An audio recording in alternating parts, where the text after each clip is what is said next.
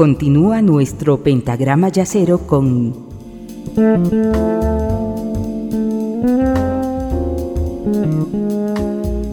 la quinta disminuida.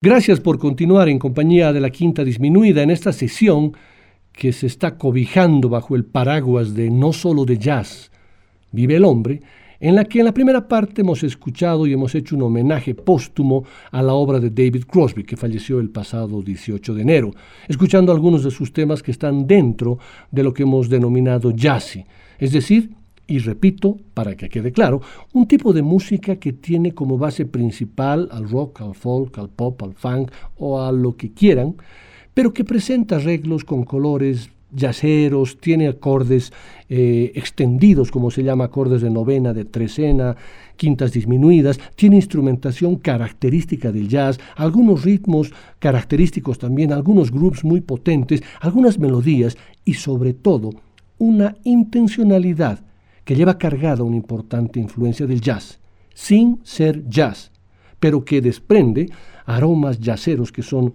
imposibles de negar u ocultar pero no es jazz.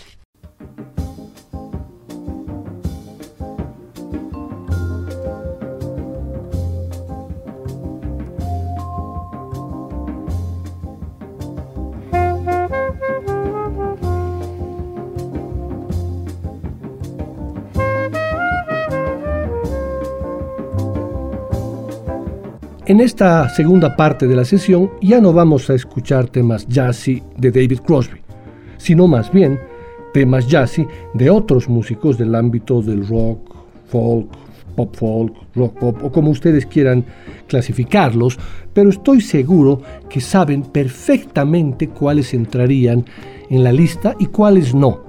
Obviamente, no son todos los que están ni están todos los que son, pero vale la pena hacer alguna precisión de algunas ausencias explicables.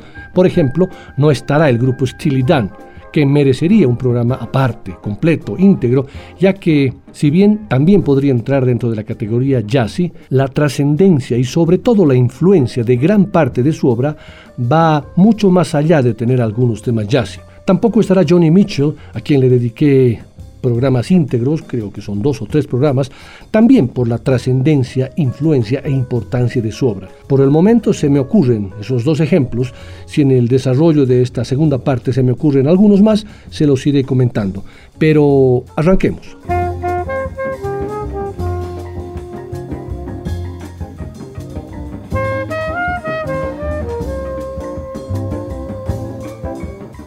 El primer músico con el que arrancaremos esta segunda parte de la sesión nació en Nueva York en el año 1941. Es de ascendencia judía de Rumanía. Fue parte de uno de los dúos más famosos y populares del folk rock durante la década de 1960. Está en el puesto número 86 en la categoría Mejor cantante de todos los tiempos, según la revista Rolling Stone. ¿Qué les parece si lo escuchamos y luego de ello les comento algunos datos adicionales? Seguro que lo reconocerán.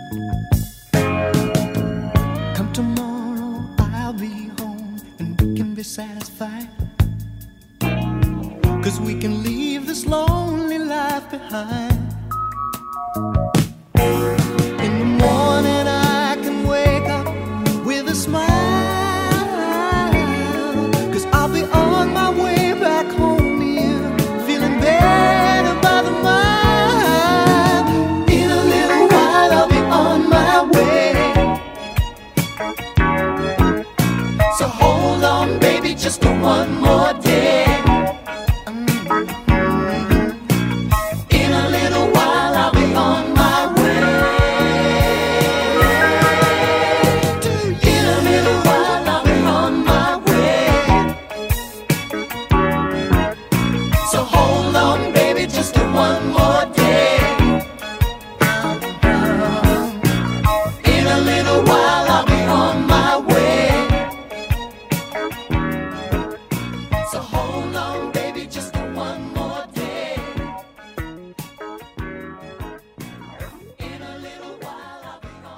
escuchamos a Art Garfunkel en el tema In a Little While, que es parte del álbum Fate for Breakfast del año 1979.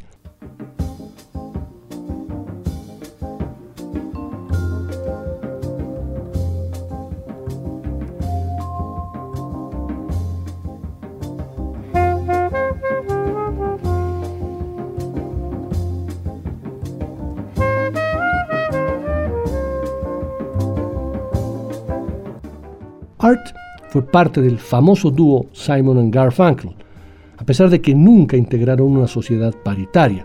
Juntos vivieron momentos de química inigualable y ambos disponían de voces hermosas, características y muy complementarias. Pero el uno lo componía todo y el otro no aportaba ni una triste nota. Por eso, llegado el trance de la separación, Paul Simon hubo de asumir la pérdida de unas armonías vocales que ya habían dejado una impronta imborrable, pero la papeleta de Art era mucho más complicada. Proverse de material que no palideciera frente al que había manejado junto a su amigo y antagonista del alma. Por eso los discos de Garfunkel son algo erráticos, aunque en ocasiones le tocara la lotería y Van Morrison le acabara regalando I Shall Sing. Pese a todos estos antecedentes, nunca podré retirarle mi cariño a este cuarto álbum, Fate for Breakfast, incluso tratándose del que menos ejemplares vendió durante aquella década y el que sufrió las críticas más despiadadas, que contiene, sin embargo, a pesar de ello, tres maravillosos temas, Since I Don't Have You, Bright Eyes e In a Little While. El primero, una balada que habría arrasado en los 50, el segundo, una balada que triunfaría en cualquier momento de nuestras vidas, y el tercero, el que escuchamos, una aproximación al pop jazzy, a lo Steely Dan, tema que encaja perfectamente en la temática que hoy presentamos en la quinta disminuida. Y si ahí hablamos y escuchamos de Art Garfunkel, es imposible no continuar con su socio, Paul Simon.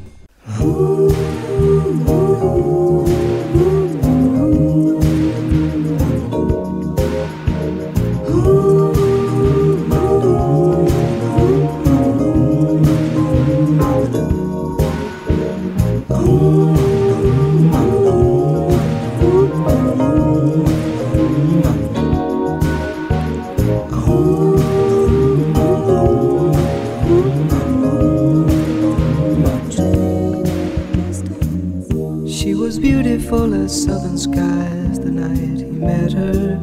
She was married to someone. He was doggedly determined that he would get her. He was old, he was young. From time to time, he'd tip his heart, but each time she withdrew.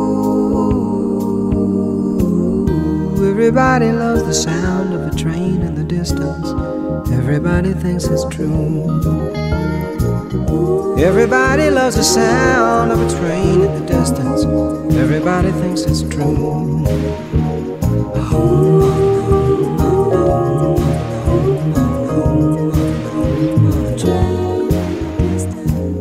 Well, eventually the boy and the girl get married. Sure enough, they have a son. Though they both were occupied, with the child she carried disagreements had begun. And in a while it just fell apart. It wasn't hard to do. Everybody loves the sound of a train in the distance. Everybody thinks it's true. Everybody loves the sound of a train in the distance. Everybody thinks it's true. Two disappointed believers, two people playing the game. Negotiations and love songs are often mistaken for one and the same. Now the man and the woman child. With disagreements about the meaning of a marriage contract, conversations hard and wild. But from time to time, he just makes her laugh. She cooks a meal or two. Everybody loves the sound of a train in the distance. Everybody thinks it's true. Everybody loves the sound of a train in the distance. Everybody thinks it's true. What is the point of this story? What information pertains? The thought that life could be better is woven indelibly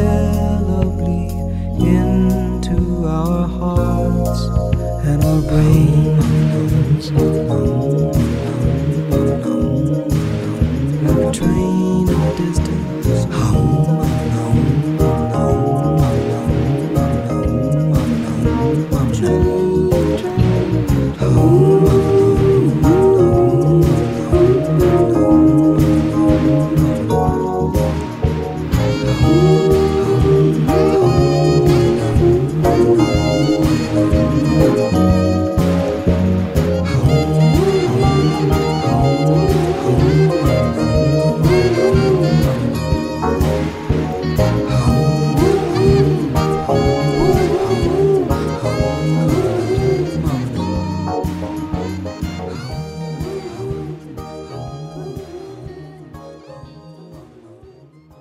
Escuchamos el tema Train in the Distance, que es parte del álbum Heart and Bones del año 1983. Un disco, este Heart and Bones, considerado por la crítica como uno de los mejores trabajos de Paul Simon. En la grabación eh, de este álbum, Simon se rodea de importantes músicos que le dan a la grabación una calidad musical importante. En el tema que escuchamos, por ejemplo, está Jeff Porcaro en la batería, dos bajistas de lujo, Anthony Jackson y Marcus Miller, Ayrton Moreira en la percusión, Richard T en el piano eléctrico, Mike Mainieri en el vibráfono, Mark Rivera en el saxo alto y Dean Parks en la guitarra. No cabe la menor duda que con 81 años, Paul Simon, nacido en Newark, en Nueva Jersey, es, sin lugar a dudas, reiterando, uno de los grandes compositores pop del siglo XX.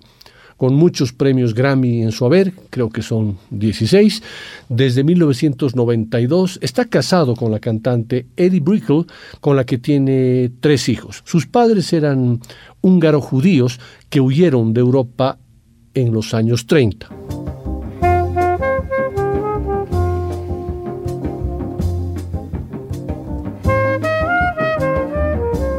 El siguiente músico en mi lista de rockers folk pop que tienen algunos temas jazzy eh, nació este músico en el año 1948 en Boston, en Massachusetts.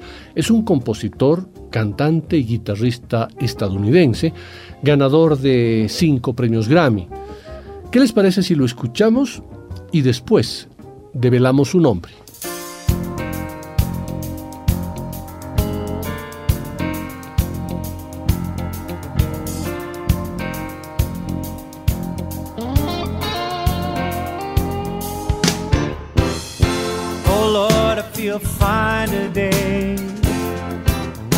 Cloud nine today. I'm over that line today. Happiness is finally mine today. I guess I'm just a lucky guy. And I'm prepared to tell you why. Strictly on account of my sweet potato pie. Ooh, my,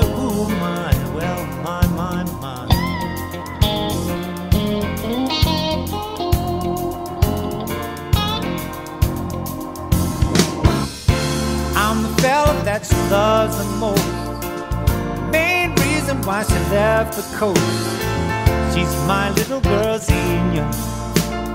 That much hotter than a jalapeno. Tender like a night in June. Sweeter than a honeymoon. Brighter than a silver spoon. Just as crazy as a loon softer than a lullaby, deeper than the midnight sky, soulful as a baby's cry, my sweet potato pie.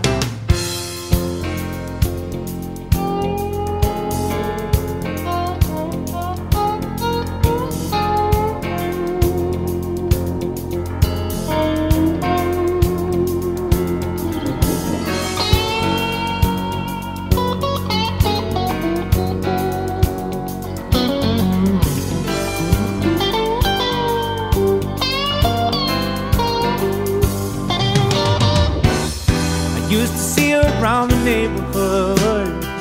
I wonder how she grew up so good. She belonged to Freddie, he was bad, and I never was ready to make him mad.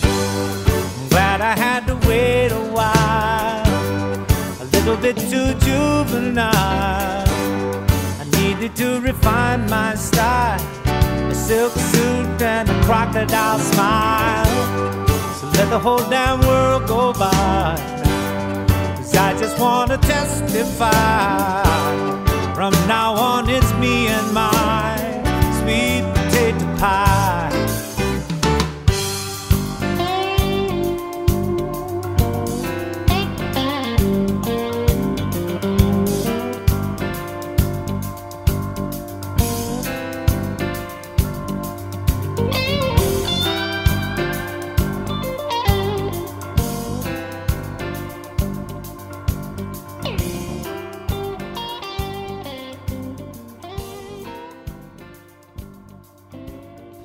¿Lo reconocieron?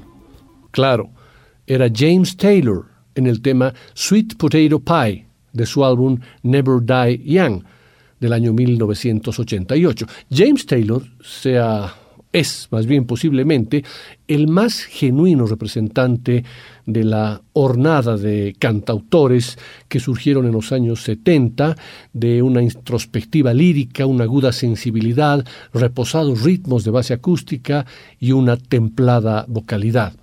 Talentoso compositor cuyos temas de reflexión personal y afectivas revisitaciones de canciones ajenas cosecharon de forma regular un importante éxito comercial con su oferta de piezas de enfoque adulto y trazos folk, country, blues, soul, soft rock y algunas veces con toques jazzy.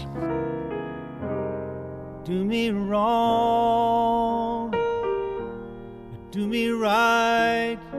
Quiero contarles un poco más algo de la vida de James Taylor. Les comento que la encarnación del cantautor estadounidense a finales de los 60 y principios de los 70 fue un frágil y problemático James Taylor. Nació en una familia rica, de clase media alta, su padre era un reconocido doctor, médico, y su madre era una soprano de formación clásica que alentó a James y a sus hermanos para convertirse en músicos. Con una carrera excepcional, ecléctica, turbulenta, donde abundan las canciones mágicas, las adicciones peligrosas y una especial sensibilidad. De ese modo ha llegado a conectar con varias generaciones de aficionados que han crecido arrullados por su voz en temas clásicos como You Got a Friend, que fue original de su amiga Carol King, Country Road, Fire and Rain, Mad Slide Slim, Carolina in My Mind, Machine Gun Kelly, temas modélicos en su elegante sencillez, canónicos en su explosiva belleza multicolor. James Taylor conoció en primera persona las luces y las sombras de los años 60. Desde la fascinación por el pop luminoso hasta el infierno de la heroína y el alcohol, drogas que le han atenazado durante largos periodos de su vida, manteniéndolo alejado de los escenarios y los estudios de grabación. En una reciente entrevista, él manifestó una terrible frase que decía, es difícil dejar de ser un adicto a la heroína, porque cuesta volver a sentirte cómodo en tu piel. James Taylor es un flamante poseedor de los máximos galardones culturales de Estados Unidos, la Medalla Nacional de las Artes el 2011, en Francia es Caballero de la Orden de las Artes y las Letras en el 2012, ha ganado cinco premios Grammy y es autor de por lo menos media docena de álbumes magistrales, participante activo además en la campaña de reelección del presidente Barack Obama. En sus giras y recitales, James Taylor no duda en usar músicos del ámbito del jazz, para hacerse acompañar. Por ejemplo, están Steve Gadd, Larry Goldings y Michael Landau, con quienes en cada presentación repasa los puntos cardinales de su exquisito legado musical. Y después de escuchar a James Taylor, estoy seguro que ustedes saben perfectamente a quién le corresponde el siguiente turno.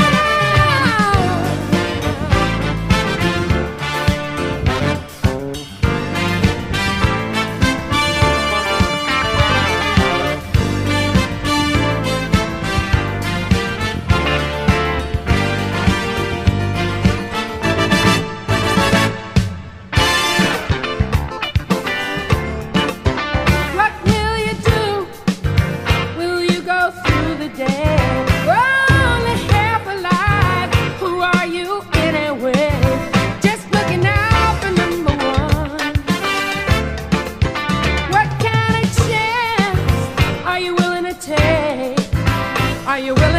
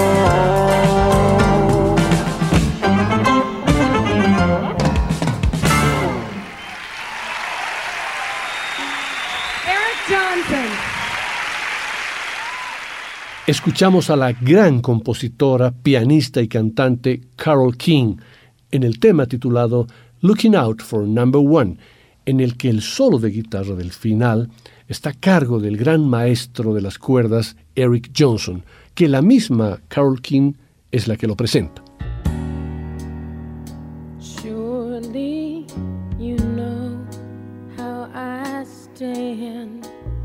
Javier Herrero es enfático al reconocer que Carol King fue uno de los primeros talentos femeninos en imponer su sello como intérprete y sobre todo como compositora en la historia de la música.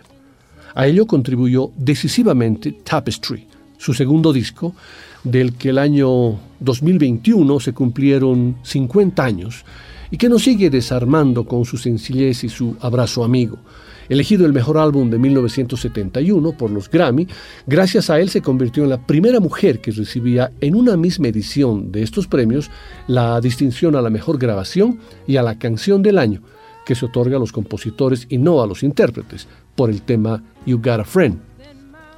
Con otros temas inmortales como It's Too Late o You Make Me Feel Like a Natural Woman, Tapestry tapiz en inglés, no ha perdido brillo con los años. Está entre los 100 discos de mayor éxito comercial, con sus 14 millones de copias vendidas en todo el mundo, y la revista Rolling Stone lo colocó en el número 25 de su lista de los mejores trabajos de la historia. Hasta la llegada en 1993 de la banda sonora original de El guardaespaldas, sostenida, como todos saben, por Whitney Houston, ningún otro disco impulsado por una solista femenina había permanecido tantas semanas en el número uno en Estados Unidos, 15 en total. Cuando eso sucedió, el pasado musical de King, nacida en Nueva York en 1942, ya era dilatado. Fuese como musa, Neil Sedaka, con quien flirteó en el instituto, compuso en su honor Oh Carol, o pateándose los estudios de grabación junto a su amigo Paul Simon, en un tiempo en el que decidió cambiar su nombre de nacimiento, Carol Klein. Con tan solo 17 años, se casó con uno de sus compañeros de estudios, Jerry Goffin, con el que emprendería además una trayectoria como compositora en las horas libres de su jornada como secretaria. Sus esfuerzos se verían recompensados con el número uno en 1961 para Will You Love Me Tomorrow del grupo The Shireless. Suyas a medias fueron otros temas como The Locomotion, que primero llevó al éxito Little Eva en 1962, y de nuevo Killy Minogue en 1987 en su debut como cantante, así como el celebérrimo You Make Me Feel Like a Natural Woman, que popularizara Aretha Franklin en el año 1967. Solo un año después, la pareja se divorció y King intentó impulsar su carrera como intérprete, pero la fortuna se le resistía, tanto en su experiencia con el trío, The City, como con el primer álbum que publicó a su nombre, Writer, del año 1970, que no había pasado del puesto 84 en la lista estadounidense. Fue James Taylor quien insistió en que su amiga grabara sus propias canciones y con su apoyo y el de Johnny Mitchell Aquellos 12 temas de la edición original de su segundo álbum quedaron registrados en enero de 1971 en los estudios de la AM Records de Hollywood. Pese a su capacidad de ser asumido por tantos otros artistas, el resultado era tan Carol King que hasta el tapiz que sujeta en la portada del álbum y que le da el nombre al mismo, lo tejió ella misma. La imagen, tomada junto a una de las ventanas de su casa de Laurel Canyon, muestra además a su gato de entonces, que tenía por nombre Telemachus. Esa sencillez carente de ornamentos era probablemente lo que más especial hacía también su manera de cantar. Tan cercana e íntima a la vez, le deparó su cuarto Grammy por ese álbum, el de Mejor Interpretación de Pop Vocal Femenino. La honestidad y vulnerabilidad de la que hace gala en este amplio catálogo de emociones de Tapestry requiere una dosis no menor de coraje al proceder de una artista femenina que exponía con igual franqueza el sentimiento de soledad, desconsuelo amoroso o deseo sexual a principios de los años 70. Y acompañando su cálida voz en ese ejercicio de soft rock, planea su piano, el piano con el que aprendió a tejer melodías cuando ni siquiera llegaba a los pedales y que funcionaba como una segunda voz que refrenda cada una de sus palabras, aún presentes por mucho que pasen los años, como esos amigos que perduran toda la vida, los amigos de verdad. Ahora, pasamos a otro grande, un gigante musical y poético llamado Bob Dylan.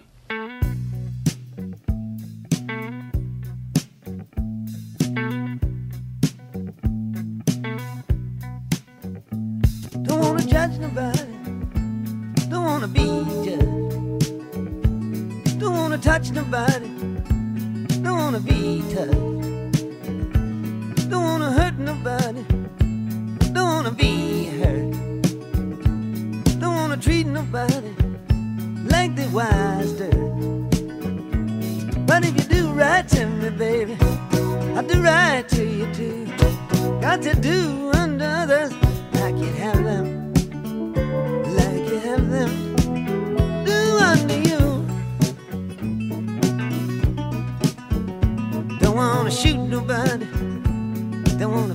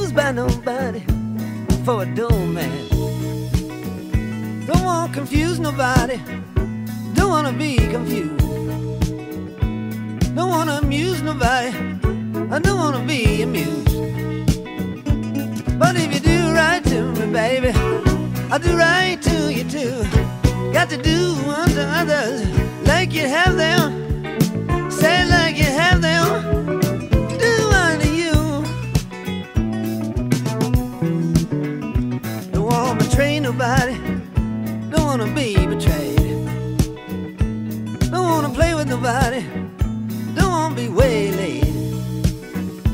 Don't wanna miss nobody. Don't wanna be missed. Don't put my faith in nobody, not even a scientist. But if you do right to me, baby, I'll do right to you too. You got to do unto others like you have them,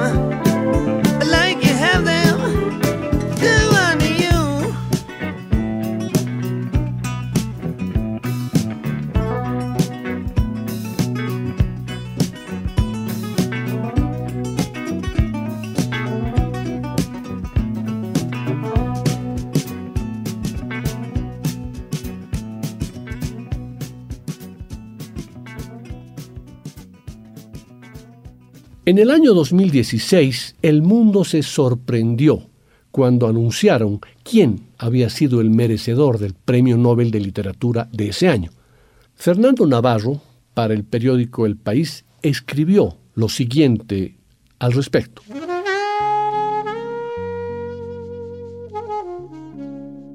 Por primera vez en la historia del Nobel de Literatura, la gente no correrá a las librerías, sino a las tiendas de discos. Cuando la secretaria de la Academia Sueca, Sara Danius, pronunció el nombre, han retumbado todos los cimientos.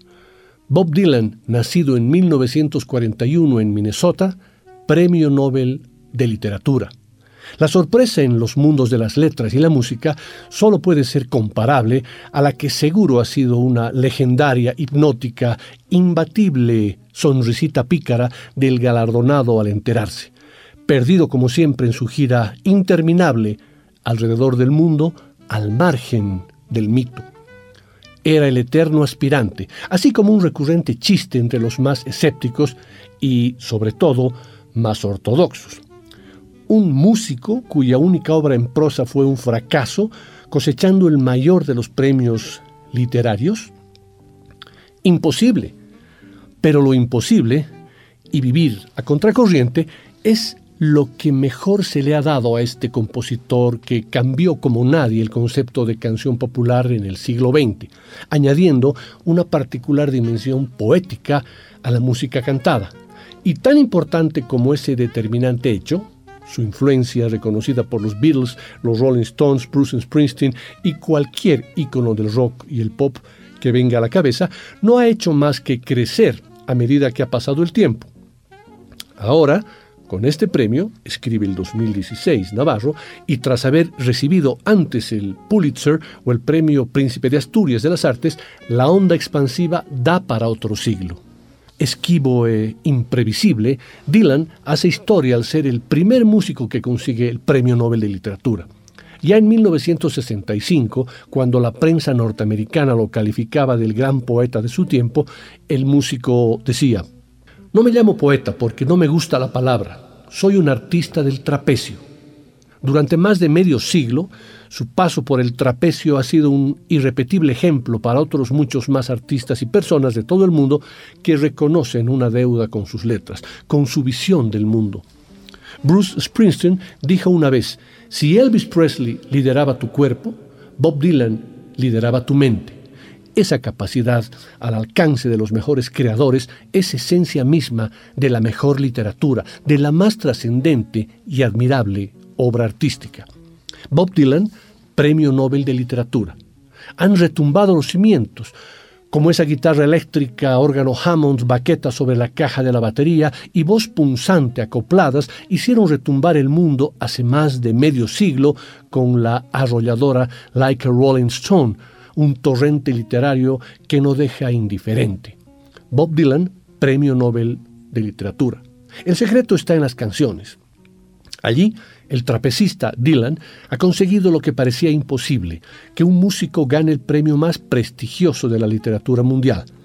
Eso sí, que nadie espere que, a diferencia del resto, esto le va a cambiar la vida. Dylan seguirá a lo suyo, en su trapecio, con su sonrisita épica, intentando contarnos cómo sopla el viento.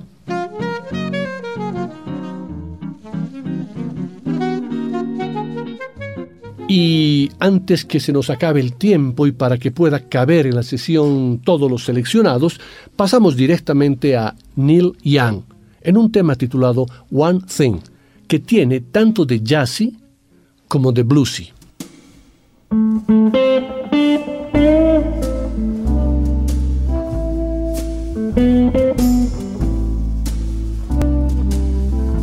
you.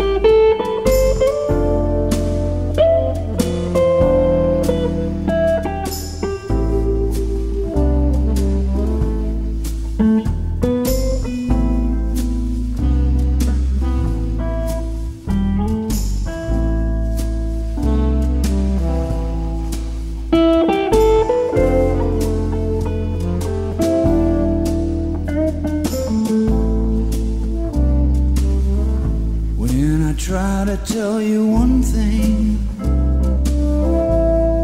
You don't listen. When I try to tell you one thing You don't care. I think we're headed for a heartache. That's my suspicion think we're headed for a heartache. That's how I feel. And I don't want the silent treatment.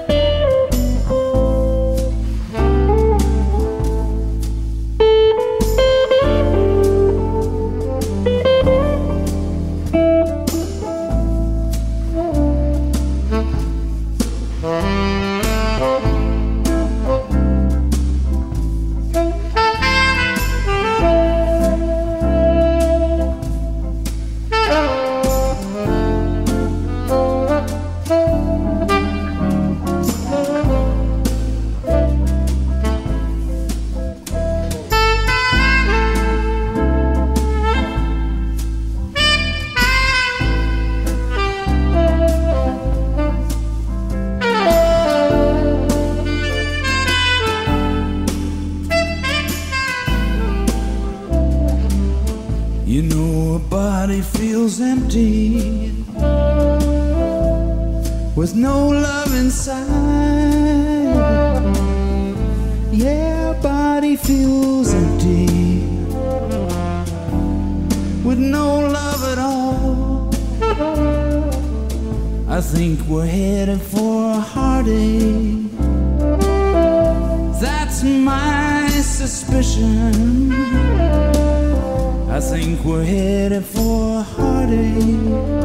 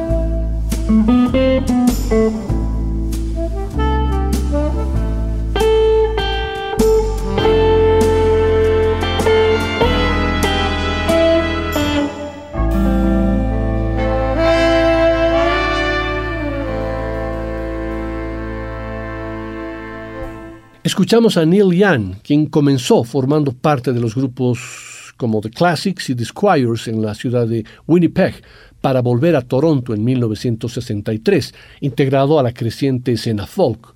Pero empezó a ser conocido cuando se mudó a Los Ángeles para ser miembro de Buffalo Springfield desde 1966 hasta 1968, periodo que lo llevó a adquirir una consolidada reputación como guitarrista y compositor, editando en Reprise, el sello discográfico creado por Frank Sinatra, su primer álbum en solitario en el año 1968, en el que folk, rock, rock y country se mezclan de la forma peculiar y característica del estilo de Neil Young.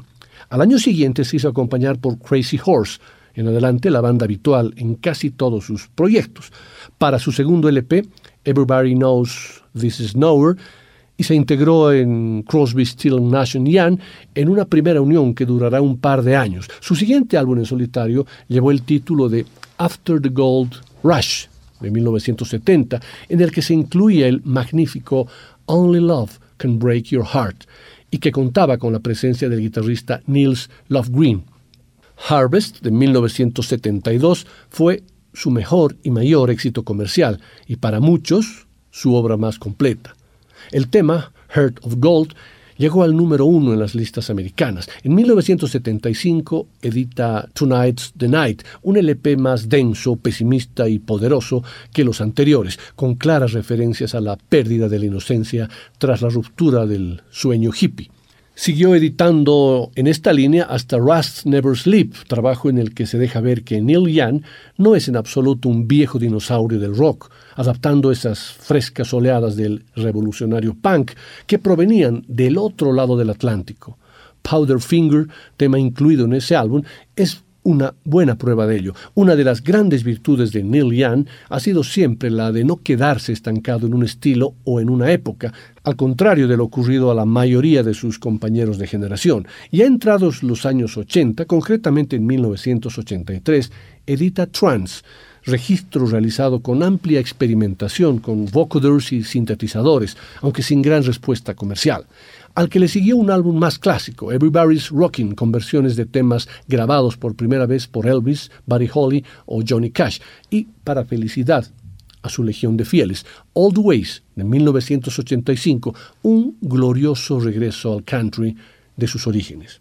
En 1987 vuelve a reunirse con Crazy Horse para editar Life y en 1998 marca la salida de American Dream, el primer álbum de Crosby, Still Nash Young desde 1971, para despedirse de la década con el excelente Freedom, con toda la contundencia del rocker más electrificado.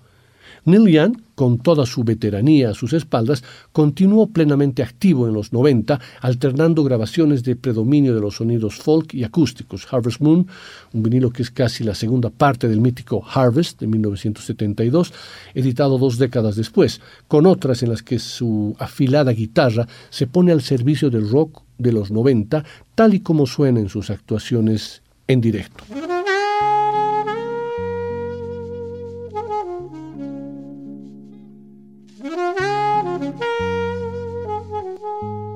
Vamos a pasar ahora a escuchar al grupo Seals and Crofts, una banda estadounidense formada por Jim Seals. James Seals nació el 17 de octubre de 1941 y murió el 6 de junio de, del 2022, hace poco, y Dash Crofts. Darrell Crofts, nacido el 14 de agosto de 1940. El dúo de soft rock folk fue uno de los grupos de mayor éxito de la década de los 70, conocidos por sus éxitos Summer Breeze, Diamond Girl y Get Closer. El dúo se creó en 1969 y se separó en 1980. Se volvieron a reunir brevemente entre 1991 y 1992 y de nuevo en el 2004, cuando lanzan su último álbum, Traces. Ambos miembros han reconocido públicamente ser practicantes del bajaísmo, una religión monoteísta cuyos fieles siguen las enseñanzas de Bahá'u'lláh, su profeta y fundador, a quien consideran un mensajero de Dios para la época actual. Los principios centrales de la fe bahá'í se resumen en tres unidades, la unidad de Dios, la unidad de la humanidad y la unidad de la religión, como una serie de revelaciones sucesivas. Vamos con Seals Crofts y el tema Star.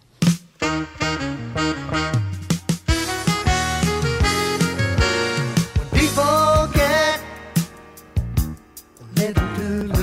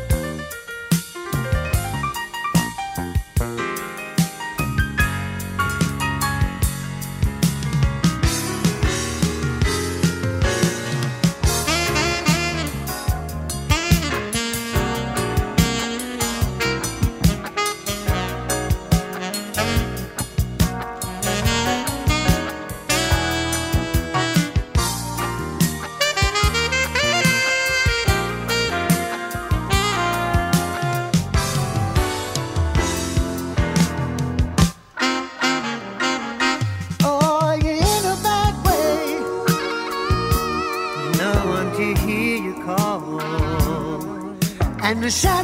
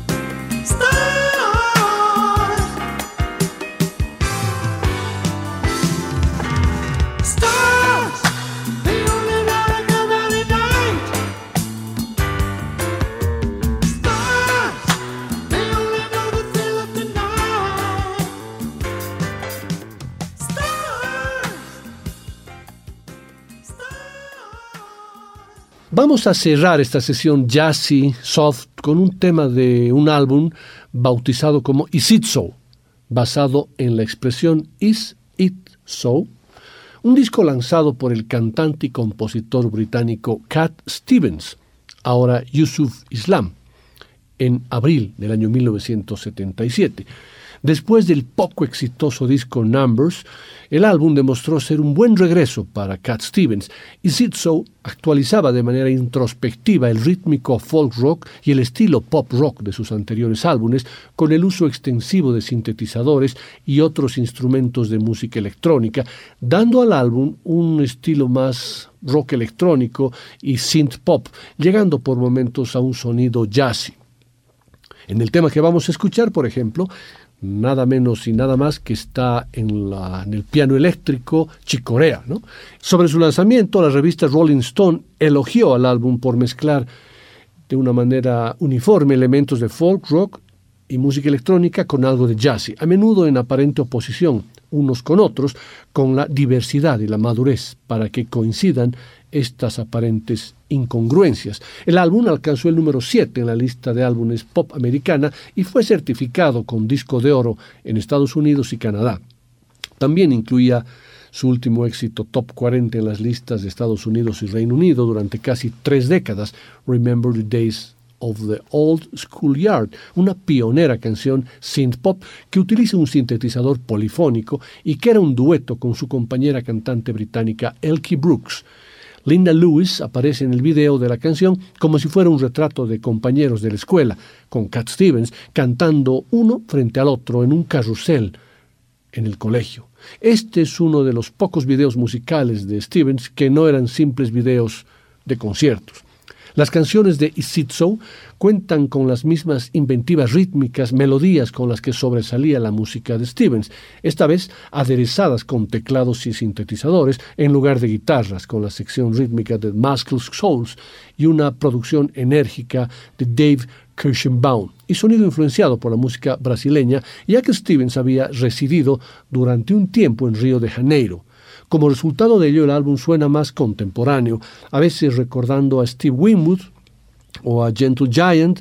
La mayoría de las canciones eran inusualmente livianas, pero la autobiográfica I Never Wanted to Be a Star explora la ambivalencia de Stevens sobre su permanencia en el negocio de la música, una actitud que provocaría su abandono y encuentro con la religión después de un álbum más. Vamos a escuchar el tema Bonfire, en el que, como les decía, Cat Stevens cuenta con la participación de Chick Corea en los teclados.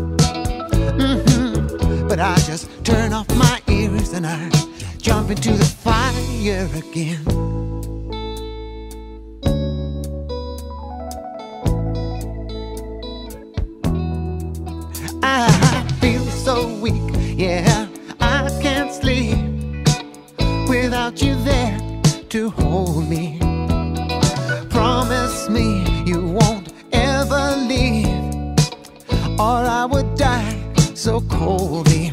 Yeah, yeah. Kiss me with your eyes. Oh, please don't let it rain. Don't kick no dust on my bonfire. Your love is like a bonfire.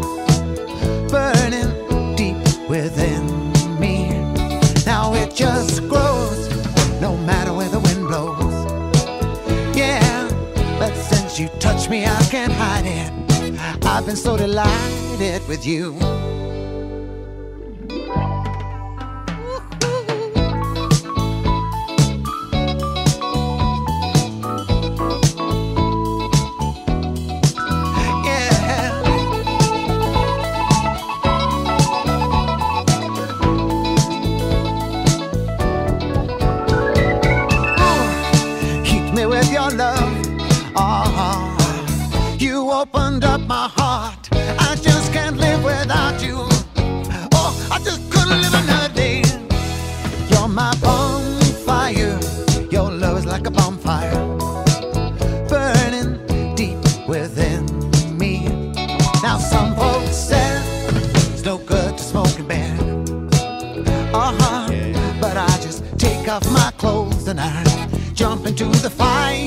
again.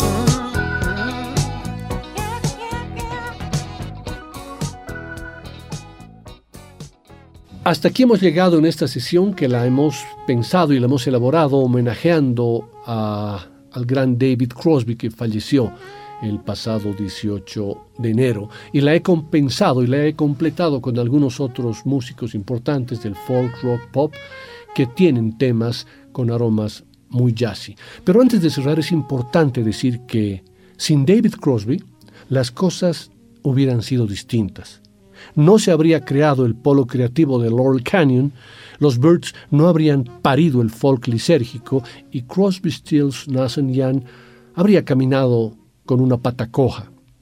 Fue el hombre de las armonías sublimes, las cuerdas en estado de gracia, las composiciones complejas, la música bella. También fue un grano en el culo de cualquier estamento de poder, de la autoridad competente y de los fascismos de nuevo y viejo cuño lo vamos a echar de menos, pero nos quedaremos con su magia y con la maravilla que es su música. Descansa en jazz, David Crosby. Hasta nuestra próxima sesión.